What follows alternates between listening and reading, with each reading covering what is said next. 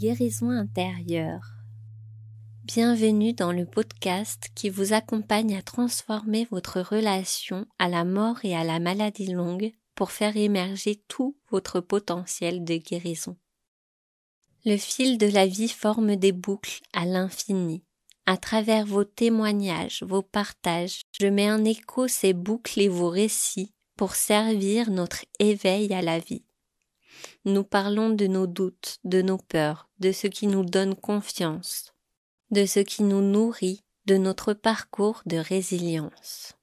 Comment traverser le plus sereinement possible notre vie, quelles que soient nos épreuves, comment trouver la force d'avancer, comment arrêter de ressasser, comment tisser notre nouveau maillage intérieur avec les fils que l'on récupère en chemin? J'espère de tout cœur que vous trouverez dans cet espace de quoi nourrir ces questionnements, de quoi nourrir votre corps et votre âme de force et de calme pour progresser vers plus de sérénité. Je m'appelle Adèle, accompagnante dans le fil de votre vie. Ma mission est de vous permettre d'ouvrir plus de place à la légèreté, au calme et à l'apaisement dans ces périodes de tumulte pas à pas, vous apprendrez à apprivoiser la peur et la maladie afin de pouvoir vivre et évoluer avec. Les trois mots phares d'aujourd'hui, à travers l'interview d'Agnès, qui nous parlera de son histoire, seront amour, évidence et présence. Quand la mort s'approche, tout est possible. Le tout, entre guillemets, est bien l'ensemble des possibilités. Une rémission éclair et impromptue est toujours envisageable, tout comme une mort effectivement déclarée. C'est un peu ce tout dont on prend conscience qui nous plonge un peu dans, dans une vision floue, une vision de, de désarroi, mais aussi comme le racontera Agnès, une sensation d'évidence à laquelle on fait face tout d'un coup parce qu'on se rend compte que tout peut arriver, donc chaque instant est précieux et on profite de chaque moment.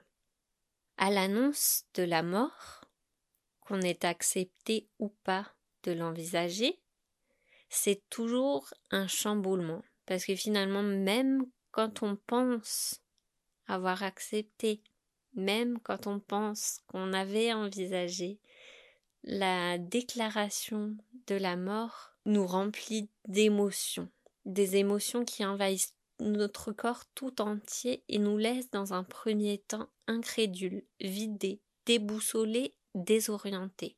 Ici, je trouvais ça important de reprendre une remarque que j'avais eue sur les réseaux sociaux suite à mes premiers posts concernant la guérison intérieure. L'homme faisait part de sa colère en disant, je reprends ces mots, les gens feraient mieux d'aller consulter des médecins que d'écouter des personnes comme cette femme et ces charlatans qui promettent n'importe quoi. Ce qui me semble très important par rapport à cette remarque, c'est effectivement de remettre les choses en place. Je ne suis pas médecin, je ne vous promets pas de vous éviter la souffrance ou les difficultés. Je vous tends un fil d'accroche pour aller écouter et recueillir vos difficultés et vos souffrances. Car pour être moi-même passé par là, et j'ai plein de témoignages en cette faveur, je sais, et je peux vous garantir, un certain apaisement à parler et à être écouté pleinement, une réelle transformation de votre vie grâce à l'écoute silencieuse, l'écoute active, les massages et l'approche créative que je propose.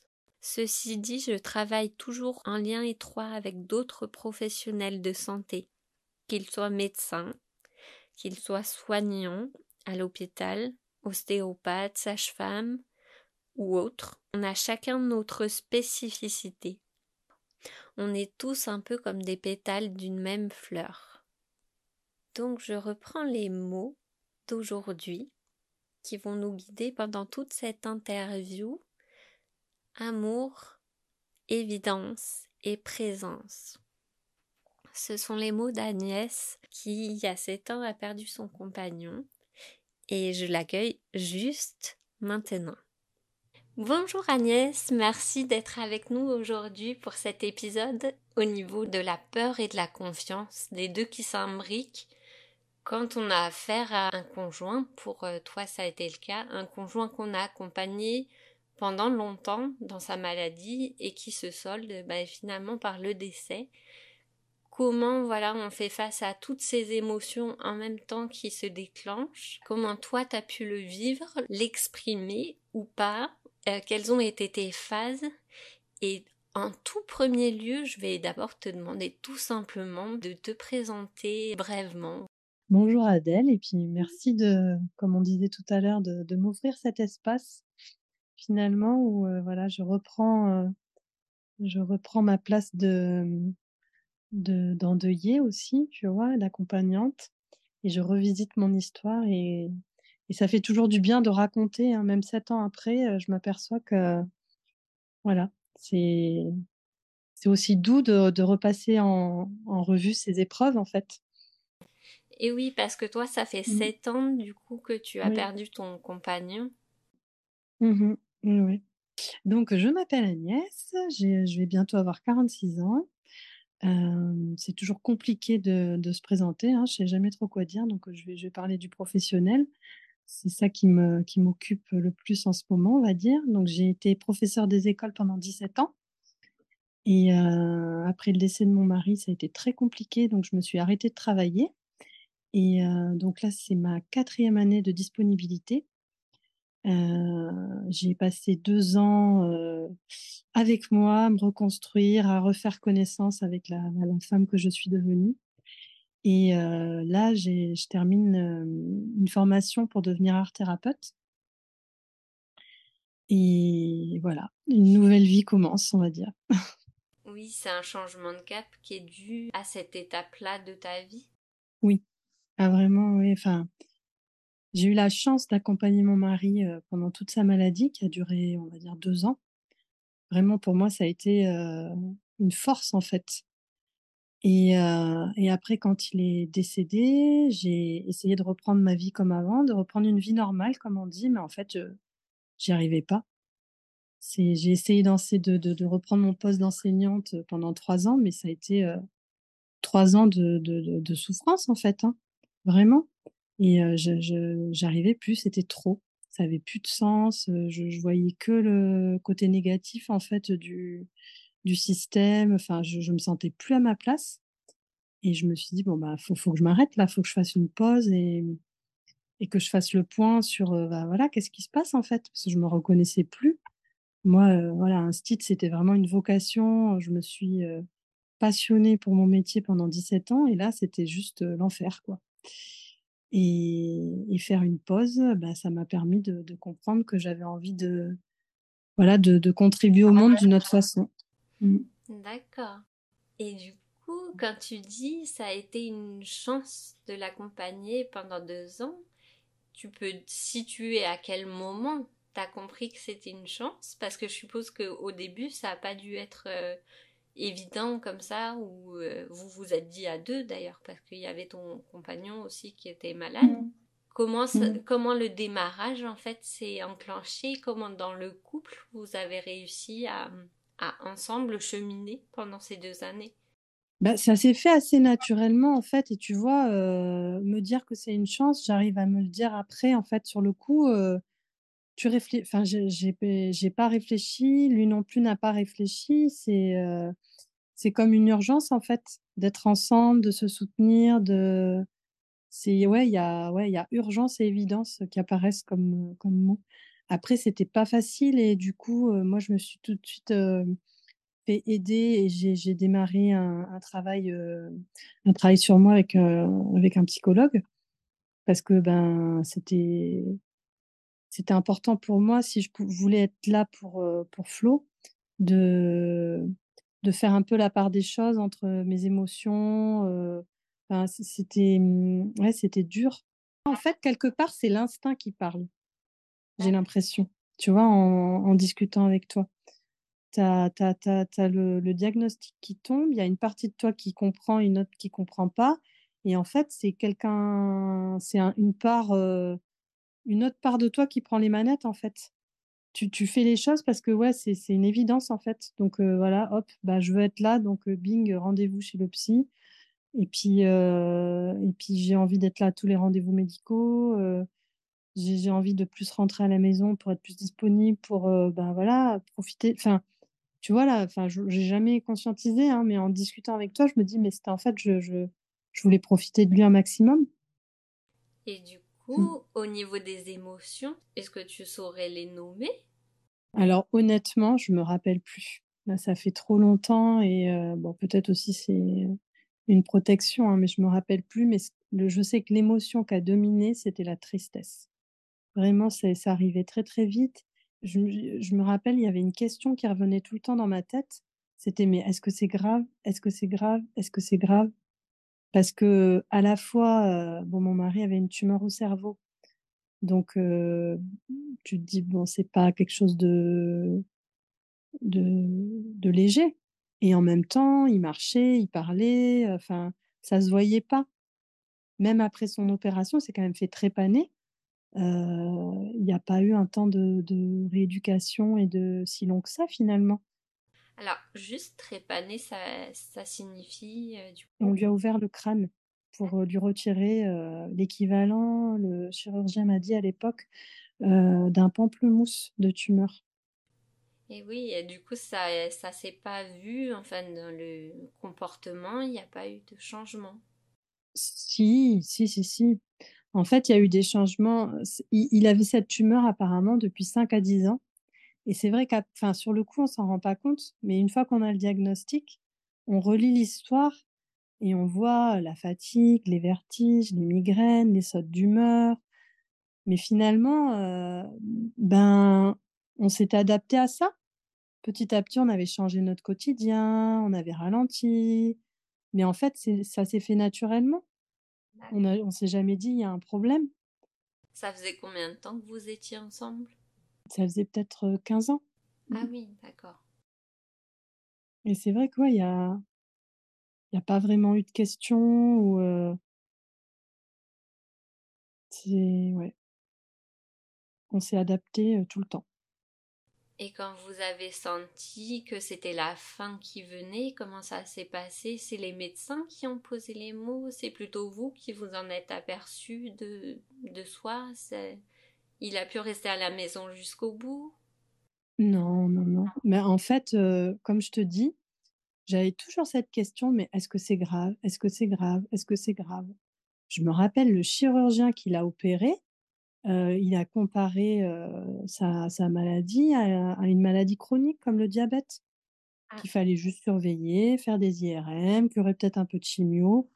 Donc il y a une partie de moi qui me disait: «Bon, bah, c'est pas grave, au pire, il se fera réopérer dans 10 ans et puis voilà, quoi» et une autre partie de moi qui qui avait un peu une lutte à l'intérieur, qui disait: «Mais c'est bizarre quand même et tout». Donc tu essaies d'avoir une vie normale, il a même essayé de reprendre le travail et tout et avec le recul, je me dis: «Mais c'est complètement, démentiel» et en fait, ce qui s'est passé, c'est que l'opération, ça lui a donné 2 ans de vie, on va dire un peu douce, un peu au ralenti, mais voilà, il a gagné 2 ans. Et après la tumeur a muté. Et là, c'est parti très, très vite en 6 mois, il mais du coup, on n'a pas trop eu le temps de comprendre ce qui se passait. Il y avait des signes un peu il marchait moins bien, il avait la bouche tordue, des petits signes un peu étranges, mais là, j'ai eu l'impression de devoir enfin, j'ai pas eu l'impression, j'ai dû j'ai dû me battre avec le milieu médical pour dire: «Il y a un problème, il y a un problème, il y a un problème» et ça, j'ai jamais compris, j'ai jamais compris. Donc je me suis battue pour qu'il fasse une, un contrôle et en fait, il est rentré à l'hôpital pour faire une IRM et en fait, il est jamais ressorti et le jour de cette IRM, heu, c'était la remplaçante de l'oncologue, heu, je me rappelle de cette phrase. Elle m'a dit: «Va falloir vous préparer madame». Mais j'ai dit: «Mais à quoi?» Et et je ne sais plus ce qu'elle m'a répondu et là, heu, bah, c'est pareil, c'est à l'intérieur il y a des forces qui luttent. Il y a il y a une part qui sait que voilà, ben, voilà et qui qui a vu en fait Mmh. et une autre part qui dit: «Bah, non, c'est pas possible». Mon mari, il est plus fort que ça, c'est un battant, c'est un guerrier, il va pas se laisser faire, il va y arriver» et puis, bah, c'est un long travail en fait de c'est même pas d'acceptation, hein, pour moi, c'est de de regarder bon, c'est peut-être ça l'acceptation, je sais pas, de regarder la réalité en face, en fait. Parce qu'il y a, je pense qu'on se protège beaucoup. Bah, pendant un temps, il était donc à Val d'Orel dans un centre de cancérologie, mais en fait, il était pas à sa place et moi, je demandais qu'il aille en maison de rééducation parce qu'il marchait plus, il était en fauteuil et donc il y avait des demandes qui étaient faites, mais c'était jamais accepté, heu et puis je comprenais pas pourquoi et puis à un moment donné, on m'a parlé des soins palliatifs. Mais moi, je sais pas ce que c'est les soins palliatifs. Enfin, à l'époque, heu, donc avec beaucoup de précautions, beaucoup de: «Mais vous savez, on en sort vivant, c'est pas forcément un endroit où on meurt». Moi, je ne sais pas, donc heu, j'écoute et surtout, je me suis toujours interdite d'aller regarder sur internet, hein. Je me suis dit: «Ah, c'est l'horreur», donc je fais un peu confiance et en fait, c'est vraiment, aux soins palliatifs, et avec les équipes des soins palliatifs que j'ai pu commencer à faire un chemin, vers, vers entrevoir l'idée que, ben, il y avait beaucoup de pourcentage de de pronostics qu'il allait qu'il allait mourir, en fait. Mais, ça a été long. J'ai eu la chance, pareil, d'être, heu, très bien accompagnée par le personnel médical et par et par ma famille et mes amis et petit à petit, heu, ben, il y a plus l'espoir qu'il va guérir, qu'il va s'en sortir. Je sais qu'à un moment donné, je rêvais qu'il vive en fauteuil roulant, quoi. Je me dis: «Bon allez, il remarchera plus, mais c'est pas grave, heu, il sera en fauteuil, on va le pousser». Il est après il avait une hémiplégie. Bon, bah, il lui reste un côté. On se raccroche à tout tout ce qui reste en vie, tout ce qui est possible, en fait. Il y a eu un moment très décisif aussi aux soins pendant qu'il était aux soins palliatifs, où moi j'étais là en mode coach. «Allez, tu vas y arriver, machin, nin, heu, bon, tu t'écoutes bien, tu fais bien ta kiné» et en fait, on a eu un, rendez-vous avec la psychologue du service.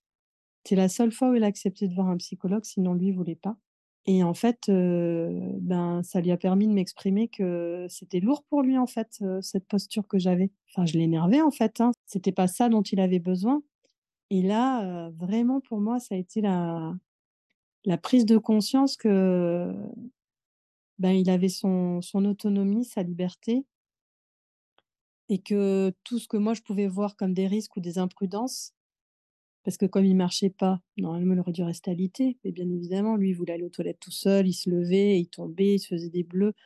Et moi j'avais peur qu'il ait un accident grave, Ah. Donc heu, bah, je faisais un peu la morale. Et là, j'ai compris que, ben, c'était juste l'expression de sa pulsion de vie tout ça. Que lui, heu, voilà, il était dans son combat, dans dans son autonomie, dans sa liberté. Et que c'était ça qui avait qui était important.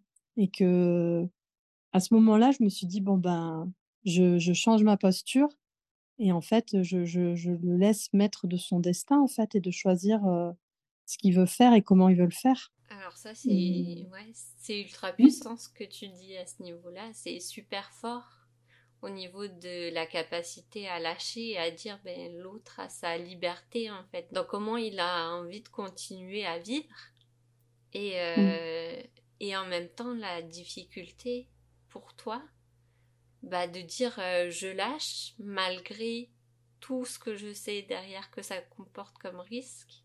C'est vrai que ça a mmh. dû être euh, ultra dur à, bah, à mettre en place, tout simplement, parce que c'est pas une, seulement une décision qu'on prend, mais je suppose que c'est dans le corps que ça se passe ou ça se déclenche.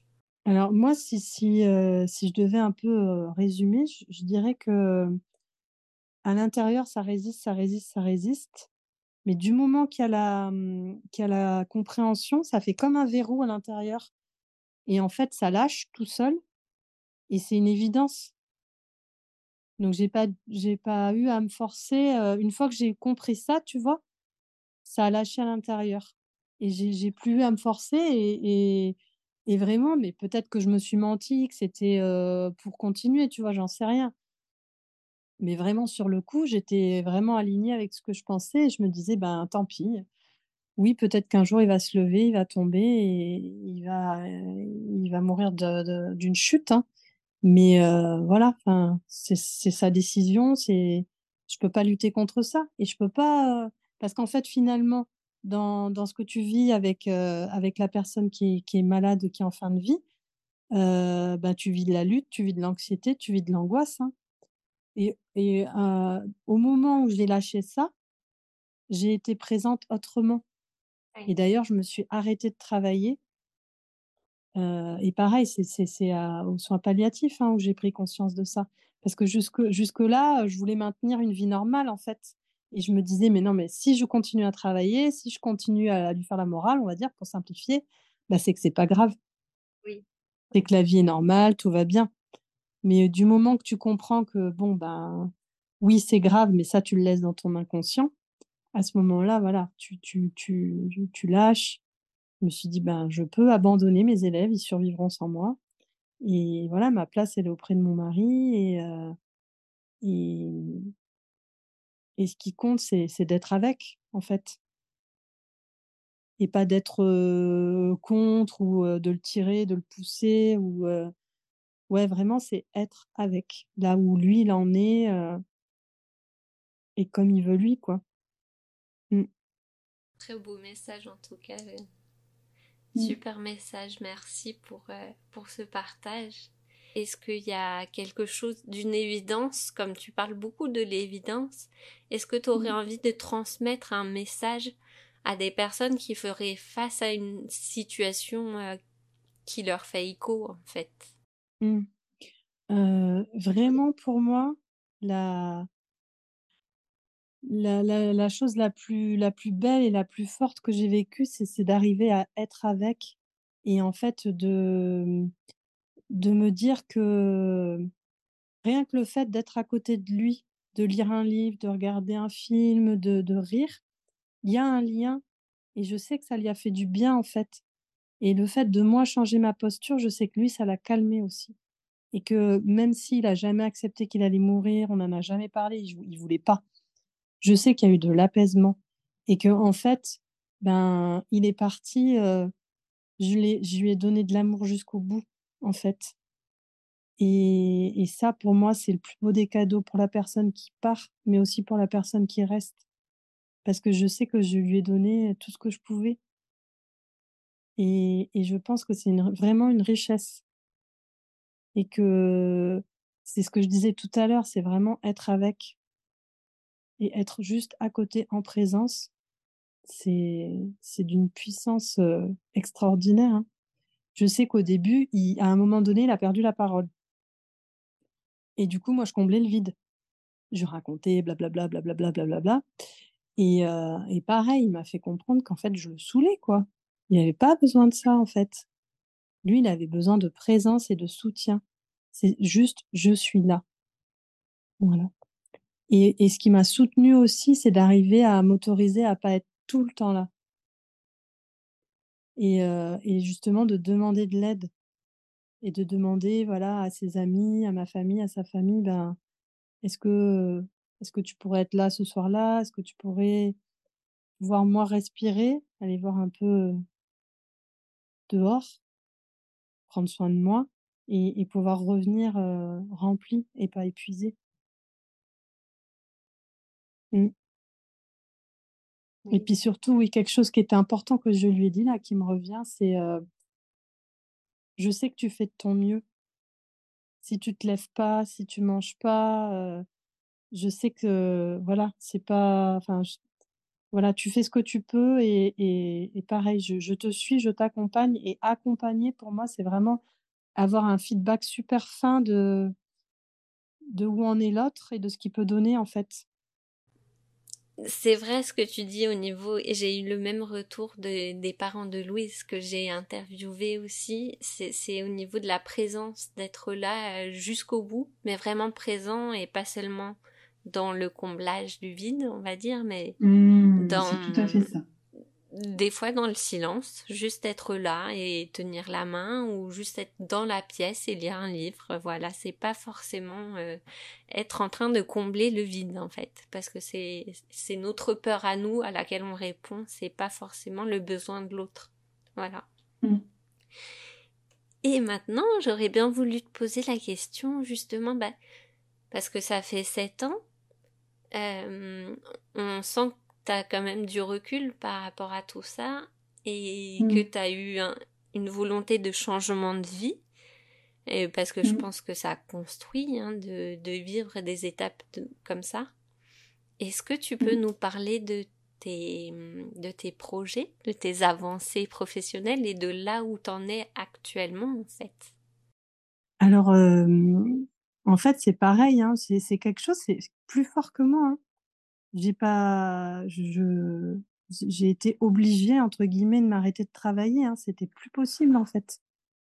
Et, et donc j'ai, je me suis cherchée un peu pendant deux ans. Je sais pas comment c'est venu à moi, mais j'ai découvert l'art thérapie.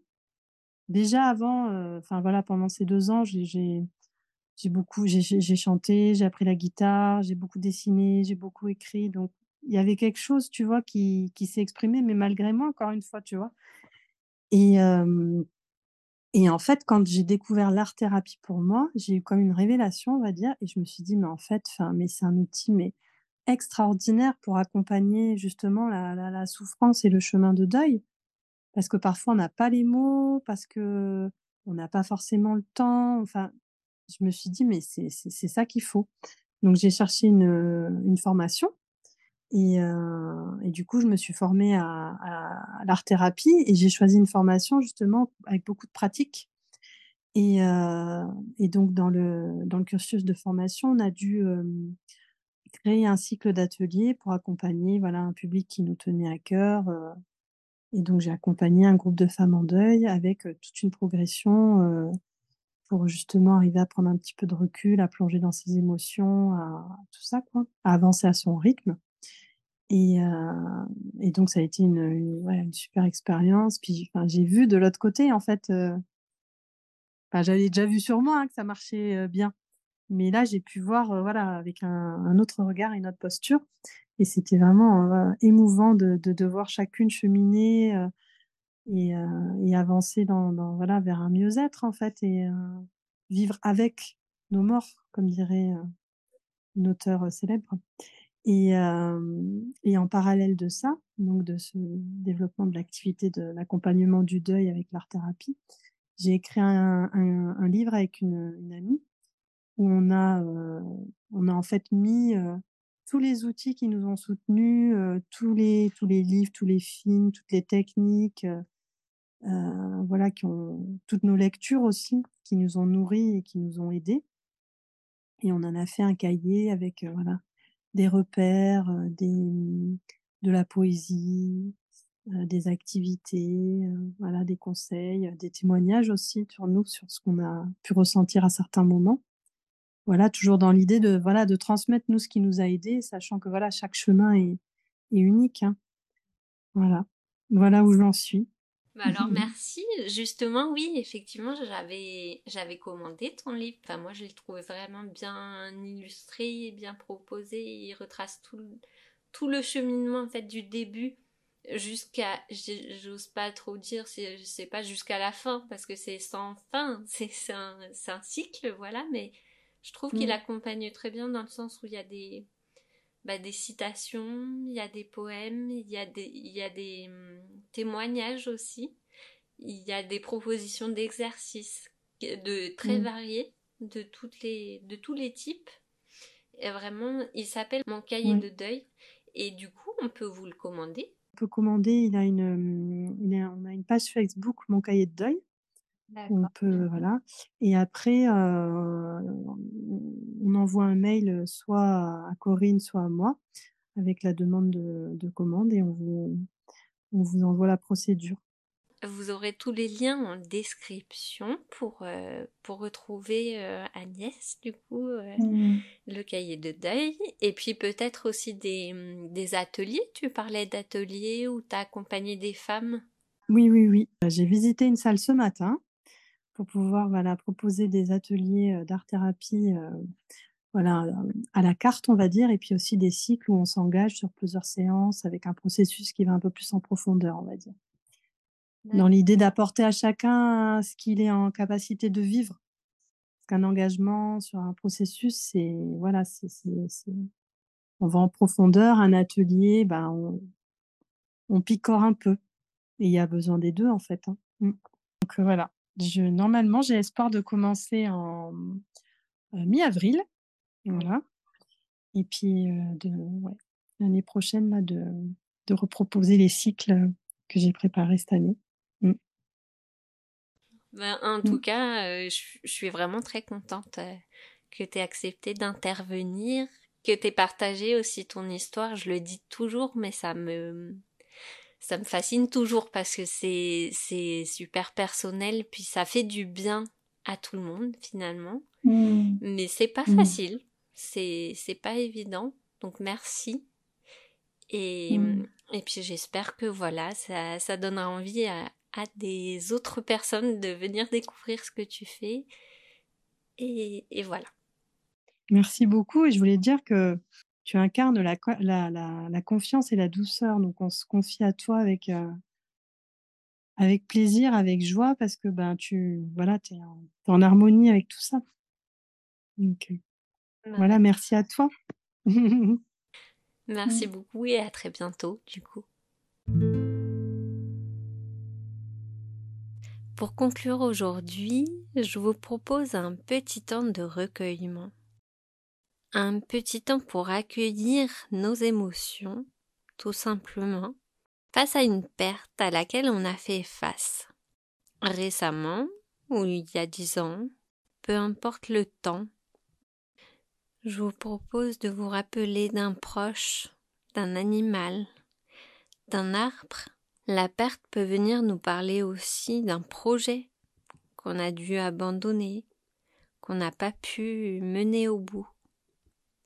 Je vous invite à fermer les yeux, à respirer profondément.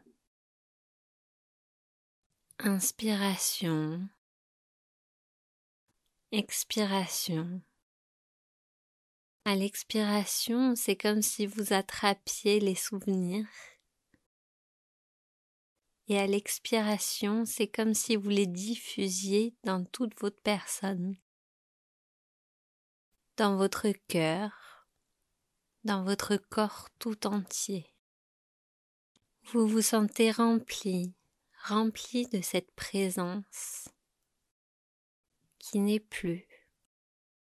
Cette personne, ce projet, cet animal, cette présence qui a pu être partagée et qui est maintenant intériorisée. Inspiration, expiration. Vous vous chargez de confiance, d'amour, d'évidence. Vous êtes simplement présent. présent à vous-même. Je vous invite à réouvrir les yeux. Je vous invite à revenir doucement, doucement dans le quotidien, dans la pièce qui vous entoure. Bouger, rouvrir les yeux, toujours respirer en profondeur. Et vous sentir rempli pour cette journée de confiance et rempli de présence surtout. J'espère que cet épisode vous a plu, qu'il vous a parlé, qui vous aura aidé, accompagné dans vos pertes, dans vos deuils. N'hésitez pas à me faire des commentaires à me suggérer des, des idées de thèmes, des, des choses que vous avez envie de développer, de voir traiter, me proposer aussi des témoignages si vous en avez. Ce sera avec plaisir que je les recevrai. Je vous invite euh, pour faire grandir toujours et encore ces, ces espaces de parole et d'ouverture à partager, partager mon podcast, à lui mettre euh, des commentaires, des étoiles, à l'envoyer euh, directement à des personnes que vous pensez sensible à ces questions.